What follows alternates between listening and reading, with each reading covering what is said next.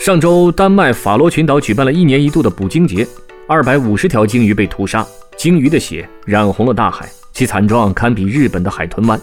丹麦虽然禁止捕鲸，但政府允许保留这个传统。所有被捕杀的领航鲸都会被食用或者制成不同的产品。虽然领航鲸并非是濒危动物，但这种血腥猎杀鲸鱼的方式还是遭到了众多人的反对。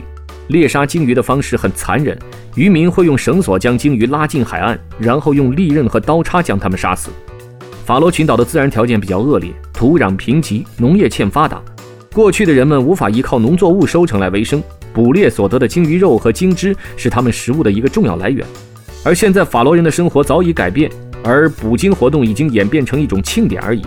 如果是为了生存而杀戮，实属无奈；为了享乐而杀戮，是不是需要再深思熟虑一下呢？